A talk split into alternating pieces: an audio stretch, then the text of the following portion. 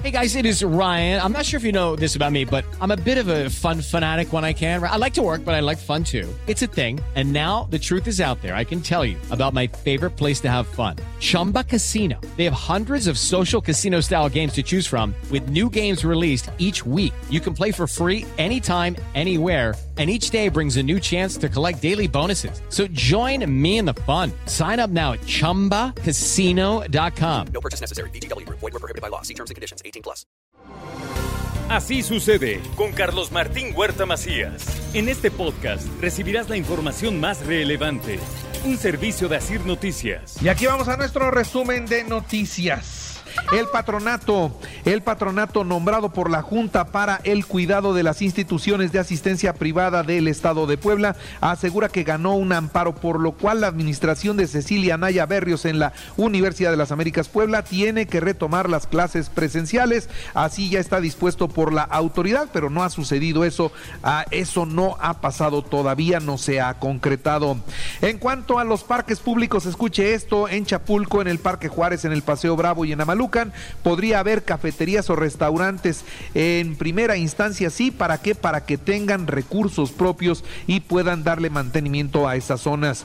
Las exoservidoras sí quieren regresar a los hoteles y la mitad de ellas ya aceptó entrar a los hoteles, meterse a los hoteles, meterse a algunas casonas del centro histórico para la reubicación, ya no estarán eh, pues expuestas en la calle porque también para ellas es un riesgo.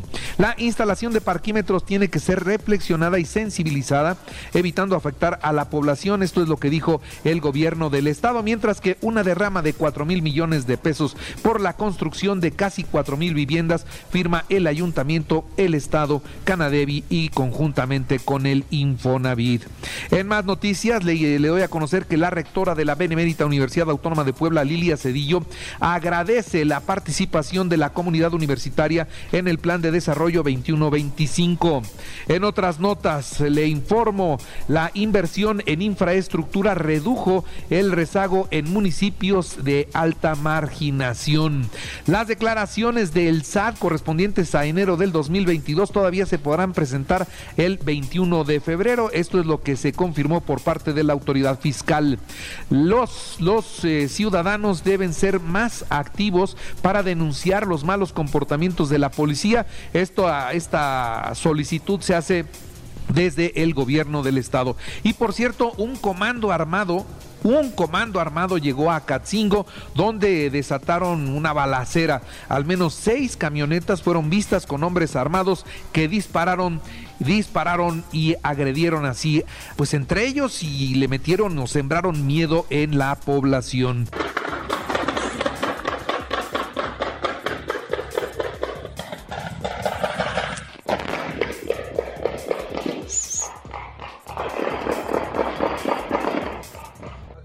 Hacia acá, métase.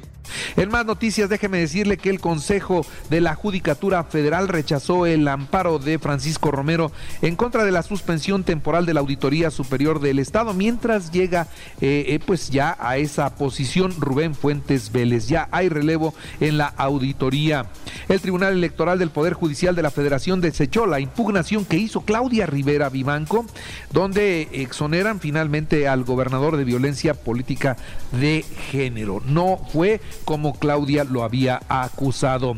La veda electoral por consulta de revocación de mandato solamente registra eh, pues eh, el cuidado de la promoción de los gobiernos. Esto lo aclara el Instituto Nacional Electoral en voz de Marcos Rodríguez del Castillo, su vocal ejecutivo aquí en Puebla.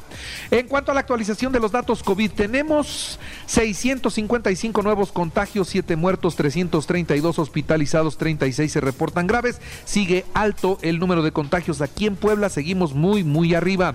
Concluyó la jornada de vacunación en los 47 municipios, por lo menos ahorita no tenemos fecha para cuando venga otra jornada de vacunación. Ahora, los datos COVID en el país, ¿cómo están? Despertamos con 21.565 nuevos contagios, 470 muertos, es lo que se tiene. Y miren el caso de un niño, Chavita. Chavita se lo robaron recién nacido y lo acaban de recuperar sus padres. ¿Sabe cuánto tiempo lo buscaron? 16 años. Se lo robaron bebé y regresa a sus padres biológicos a los 16 años luego de hacerle pruebas de ADN. Bueno, se encontraron que el 99.99% de la información genética de esta persona corresponde a Rosalía y a Yacir quienes son sus padres biológicos y va de regreso a una familia que no conoce, pero que es la suya. Confirma Vidanta la ampliación de permisos. Daniel Chávez Morán, fue fundador del grupo, pues confirmó esto durante el actual gobierno. Dice, no hemos solicitado permisos nuevos, no hemos solicitado nada, simplemente nos han renovado todo lo que ya nos habían dado gobiernos del pasado. La única excepción es un título de concesión asignado para escurrimientos por una superficie de 11.663 metros cuadrados, pero bueno, pues sí hay vínculo entre el Grupo Vidanta y el gobierno de México. El, Grupo Vidanta trabaja el hijo del presidente y ahí sigue la polémica, porque después de que presentó un boletín, por cierto, de un parrafito y medio, un boletín muy escueto. Bueno, en ese boletín hoy se, observan algunas irregularidades legales que se van a tener que revisar. ¿Por qué? Bueno, porque dice cosas que tampoco pueden ser, dice ser abogado en los Estados Unidos y no tiene o no ha enseñado hasta el momento ninguna acreditación que le permita litigar en los Estados Unidos. Allá un abogado no puede llegar de México y trabajar, no, no, no es así, tiene que acreditar sus conocimientos y eso no ha sido, por citar simplemente un caso. Y luego de que el INAI señaló que legalmente está imposibilitado para hacer públicos los ingresos y propiedades particulares, el presidente de México señala que le gustaría que por voluntad propia Carlos Loret de Mola diga cuánto gana y cómo vive. Evidentemente Carlos Loret de Mola no lo va a decir. Y bueno, el, el pleito ya no es solo con él, es también con Carmen Aristegui, es también con Joaquín López Dóriga y con Ciro Gómez Leiva. Los periodistas que asistieron a la mañanera de ayer en Tijuana frente al presidente pasaron lista de presente de los periodistas asesinados y señalaron que matando periodistas no se muere la verdad. El presidente de la República salió del evento allá en Tijuana y después de esas inconformidades de los periodistas encontró maestros inconformes, curiosos y gente que rechazaban su presencia en la zona de Tijuana, incluso se le subieron al cofre de la camioneta, lo hicieron pasar ahí un mal, un mal momento. Y Checo Pérez, piloto de la Fórmula 1 mexicano de Jalisco, llevará en su casco la palabra Jalisco precisamente. Eso es un patrocinio. Y bueno, ahora los diputados de Morena quieren echar abajo ese patrocinio porque dicen que el dinero se debe invertir en programas sociales y no en Checo Pérez. El Departamento de Agricultura de los Estados Unidos exige garantías de seguridad para su personal y reactivar así la exportación de aguacate a Michoacán. Un buque transportaba miles de automóviles Volkswagen y se incendió. Quedó a la deriva en el mar luego de que se incendiara en el Atlántico cerca de las Islas Azores. Los 22 miembros de la tripulación fueron evacuados con éxito y llevados a un hotel local por la Armada y Fuerza Aérea de Portugal. El barco sí quedó sin tripulación y a la deriva.